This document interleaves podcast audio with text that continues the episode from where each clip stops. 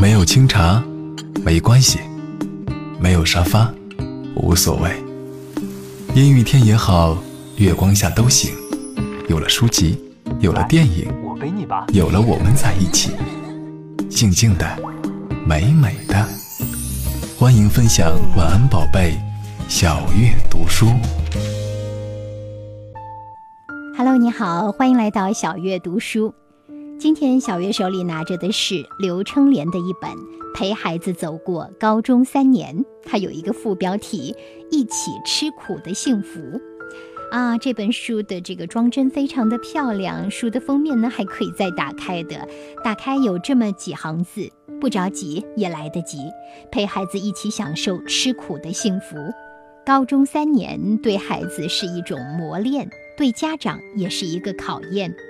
父母深沉的爱转化成教养的智慧，书中每一处都盛放着可以共享的经验和反思。人生就是为了笑起来，其他都是喜之末叶。哈，这是书的正面，在它的左侧所看到的一行字：“人生就是为了笑起来，其他都是细枝末节。”这是你所追求的生命状态吗？有人会说。哪那么简单呀？其实想想，大道至简，就这么简单。人生不容易，我们都希望获得幸福，但是千万千万不要忘了，幸福是一个走向幸福的过程，而不是停留在某一点的凝固。好，接下来来介绍一下这本书的作者刘称莲啊，他是高级家庭教育指导师，国家二级心理咨询师。哈，我也是啊。那同时呢，刘称莲他还是萨提亚模式家庭治疗师、亲子关系培训师。二零一三年被评为中国榜样家长。二零一四年，他的家庭被评为中国首届书香之家。二零一五年，他的家庭被评为全国最美家庭。二零一五年，他被评为年度最具影响力的家庭教育作家。啊，他的女儿呢？二零一一年被北京大学和香港大学同时录取，目前已经是从北京大学毕业，被公派到享有美国南方哈佛美誉的范德堡大学继续深造。看来呢，这是一个颇为成功的妈妈所写的经验，陪孩子走过高中三年，一起吃苦的幸福，不是不苦，有苦，但是同甘共苦，有了一起吃苦，一起。对，正是因为一起，所以这幸福就有了保障。好，接下来呢，我们就来读读书的目录部分吧。第一章，学习做孩子登顶阶段的得力助手；第二章，心理做孩子心灵花园的好园丁；第三，交往给孩子上好情商教育这堂课；第四，生活做孩子走向独立的教练员。第五，备考和孩子一起进入冲刺阶段。好，书呢就分为这五章。接下来呢，我们就翻开书的正文部分吧。我们从第一章开始读起，打造一个书香门第。孩子都是喜欢读书的，因为他们对这个世界充满了好奇，而阅读正好可以满足他们这一天然的渴望。父母要做的只有两点：一是让孩子有书读。二是让孩子读到书。女儿小时候爱看书，而且阅读的范围很广，这是她知识面丰富、文章写得漂亮的重要原因之一。升入高中之后，她的功课越来越繁重，每天各科老师都会留许多作业，她回家吃完饭就得埋头做作业。高一的时候，因为数理化成绩较差，他每天晚上在这三科上要花费大量的时间，总是把作业做完了就到睡觉的时间了，没有一点喘息的机会。为此，他非常的烦恼，别说玩儿，就连自己喜欢的课外书也一本都看不了。从小到大，他几乎每天都会抽出一些时间看课外书，已经养成了习惯。猛地丢掉这个爱好，他的心里空落落的。而且一段时间不看书，就感觉到笔头生涩，写出来的文章也不那么出彩了。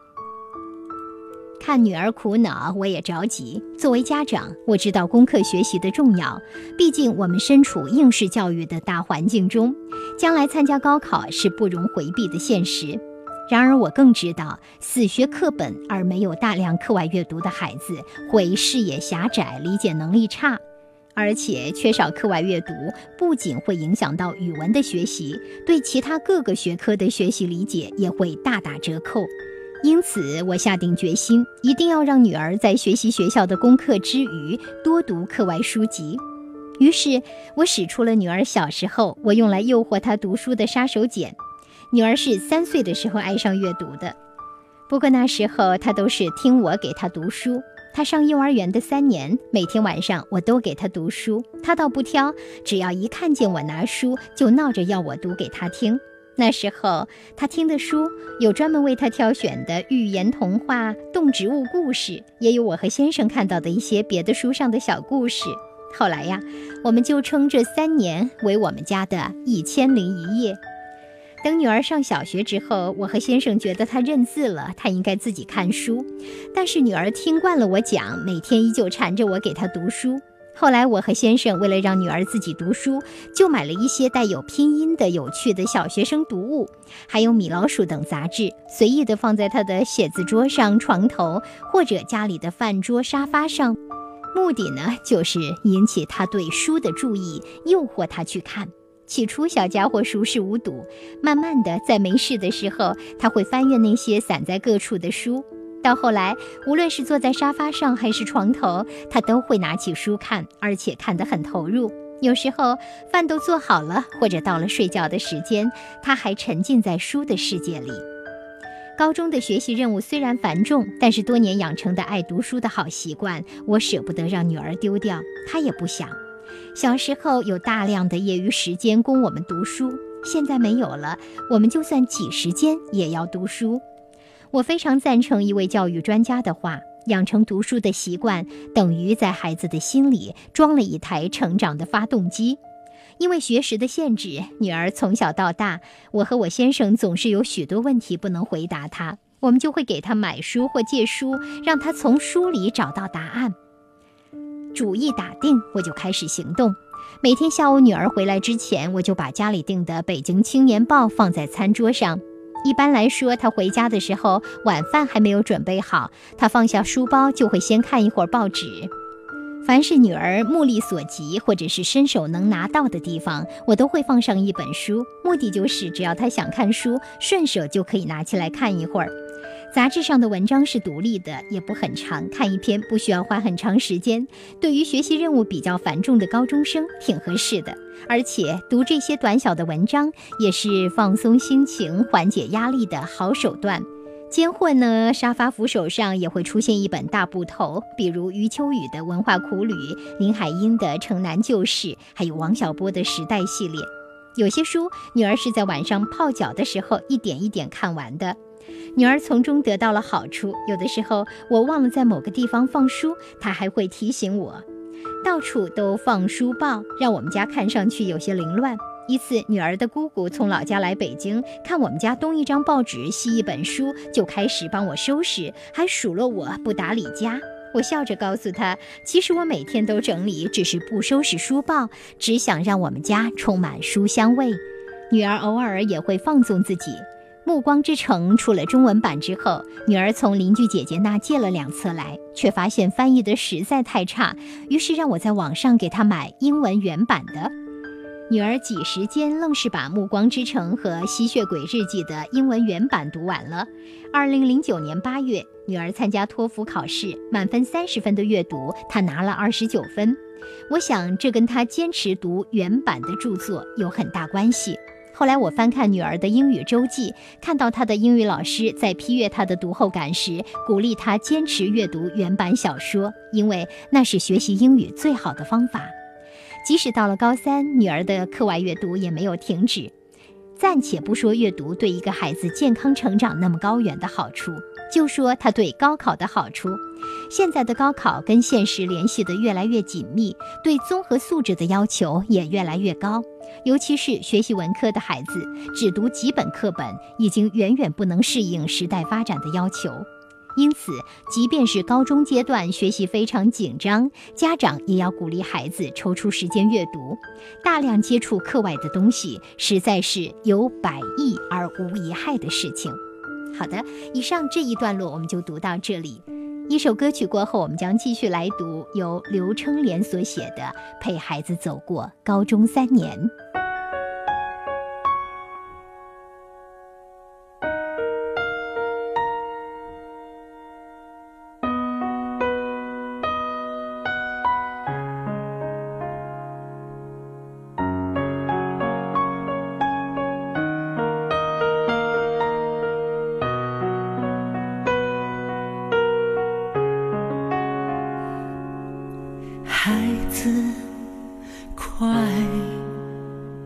抓紧妈妈的手，去天堂的路太黑了，妈妈怕你碰了头。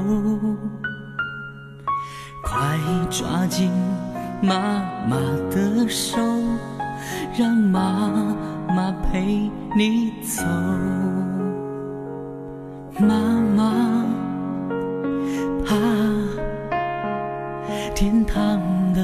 路太黑。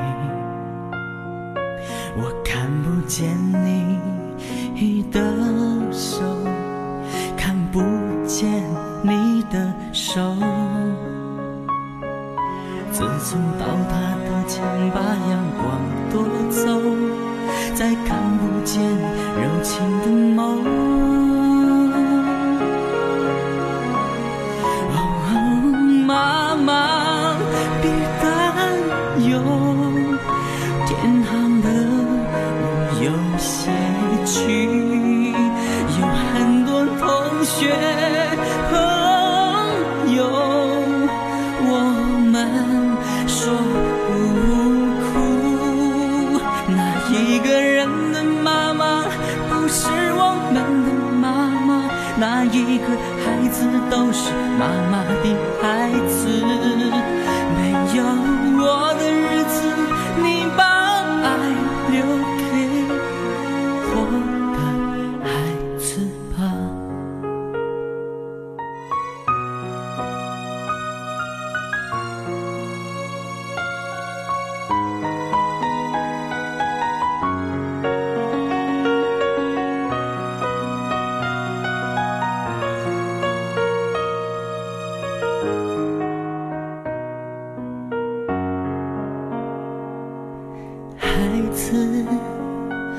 走吧前面的路再没有忧愁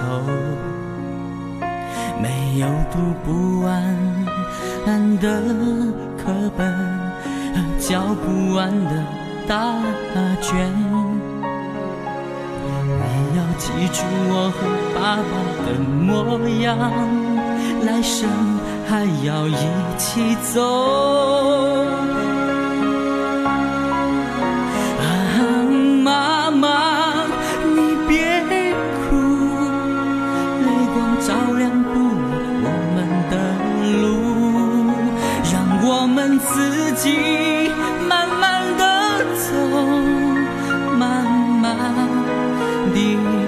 走妈妈我会记住你和爸爸的模样记住我们的约定来生一起走。妈妈我会记住我们的约定。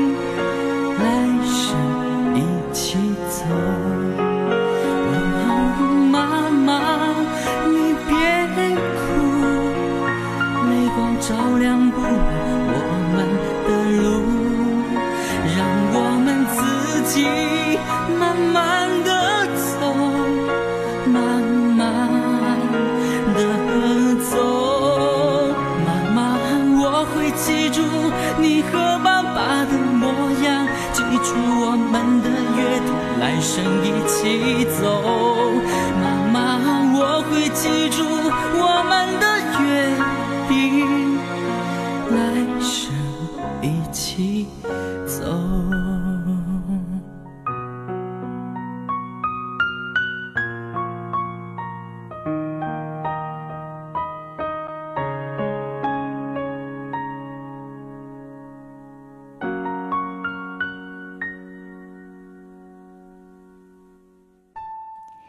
有你陪我读书。今天我们读的是《陪孩子走过高中三年》，作者是刘称莲。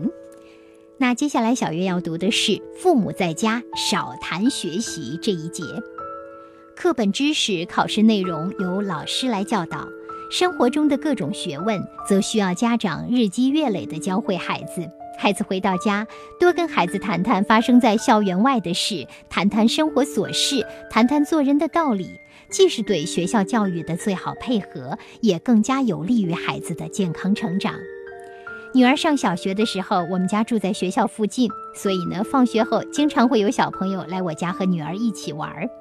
一个周五的下午，几个小家伙又来我家了。他们离开的时候，我正在厨房里，就听一个女孩子说。真羡慕李若晨。另外一个男孩子说：“是呀，他们羡慕什么呢？”那个时候，班上的小朋友一到周末就像赶场一样的去上各种各样的兴趣班，唯有我的女儿只在周六学一个小时的芭蕾，其余时间就跟着我们去郊游或者是科技馆、博物馆等地玩儿。女儿从小到大，我们都坚持，除了让她在课余时间完成学校的作业之外，就不再管她的学习了。等女儿上了高中，我们给她请了家教，也让她上课外辅导班。但是呢，总是尽量把课集中在周六或者周日，然后空出一天，一家人在一起做做家务或者是游玩。目的呢是让孩子一周有一天彻底放松的时间，为下一周的高强度学习做准备。跟小学和初中比起来，高中孩子的学习时间要多出许多。我算了算。女儿早晨七点十五分开始早自习，到下午五点放学，晚上还要在家里花两三个小时完成家庭作业，每天学习的时间都要十几个小时了。到了高三，每天放学后在学校晚自习到八点半，回到家里就九点多了。我看在眼里，疼在心里。作为经历过高中学习和高考的过来人，我们深知高中三年学习的苦。于是，我和先生约定，在家里少跟孩子谈学习的事。我认为，学习在学校或者是老师的教导下已经完成，已经足够了。谁不明白，高中教育的目的就是为孩子取得好的高考成绩，进入一所好的大学？孩子听完课之后，就反复地做枯燥的习题，这个过程没有任何的乐趣可言，而且非常的耗费脑力体力。所以，和孩子在一起的时候，家长应该把学习的那个钮关掉，让他换一换脑筋。女儿回到家，她爸爸会和她讨论国际、国内的大事。他们经常会因为对一件事情的观点不一致，争得面红耳赤。我呢，会和她探讨一些生活的事，大到最近老家发生的一些事，比如哪个姐姐新谈了男朋友；小到我买了新发卡，也会告诉她，拿给她欣赏。我们一家会为某个笑话一起放声大笑，我们会一起看一篇好文章，我们会一起做游戏。我发现，在这样的气氛下，孩子才会彻底放松，精神呢也会变得愉悦。孩子在家的时间，我们会安排一些事情提高他的生活技能，比如让他帮我做饭、洗洗衣服，也鼓励他找朋友聊聊，和同学一起去锻炼身体，或者看场电影。因为我们在家很少谈学习，不强迫孩子学习，他在学校里总是能够集中精力，很好的完成老师布置的任务。我想许多家庭都有类似的情形。本来孩子兴高采烈的跟爸爸妈妈聊着自己身边的一些事，妈妈突然来一句：“今天的作业多吗？语文讲到哪儿了？”孩子的情绪立即跌到谷底，随即撅起嘴，再也无话可说。反应强烈的孩子会很不耐烦地回击：“每天就知道学习学习，还有没有别的事情了？或者烦不烦呀？又说学习了。”孩子每天从早学到晚，也许跟你聊天只是想放松一下，说完这段他就会去学习。你不合时宜的打断，而且是用他深恶痛绝的事情来打断他，很容易造成他的抵触情绪。许多家长所说的叛逆就是由此产生的。长此以往，孩子就不愿意和家长交流了，亲子关系也就出现了问题。其实，高中孩子不愿意听父母对自己的学习评头论足，还有一个原因，那就是在这个阶段，大部分家长已经不能辅导孩子学习了。在功课辅导方面，家长在孩子心目中已经失去了权威的地位。况且这个阶段孩子的自我意识很强，觉得自己已经长大了，能安排自己的生活和学习，不需要你提醒。你的干涉会让他认为你不信任他，怀疑他的能力，所以你的一句话才会引起那么大的震动。一个人将来要在社会上闯，靠的并不是你学习了多少知识，而是你的性情如何以及实际处理问题的能力的高低。而所有的这些，只能在学习之外得到锻炼。生活处处皆学问。孩子的人生路很长，而且离开学校的日子才是他人生的主要历程。课本知识、考试内容由老师来教导，生活的各种学问则需要父母日积月累地教会孩子。因此，孩子回到家，跟孩子谈谈校园之外的事，谈谈生活琐事，谈谈做人的道理。好，这本书我就读到这里了。它的名字叫《陪孩子走过高中三年》。它的副标题是一起吃苦的幸福。如果你也喜欢这本书，可以亲自找来读一读，也许你会有更多的发现和收获呢。谢谢你来听小月读书，让我们一起享受读书的快乐。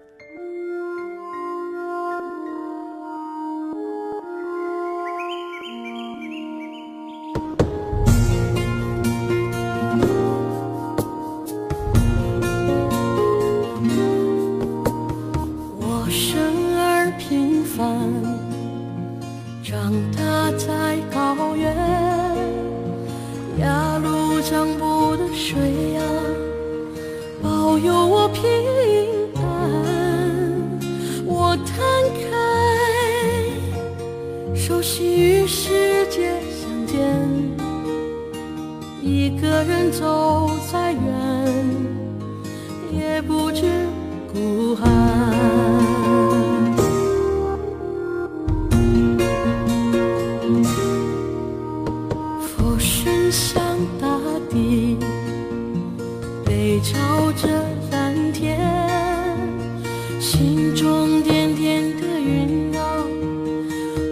默默的念这条路我会用诚意走完。烈风呼啸怀抱中一尘不染。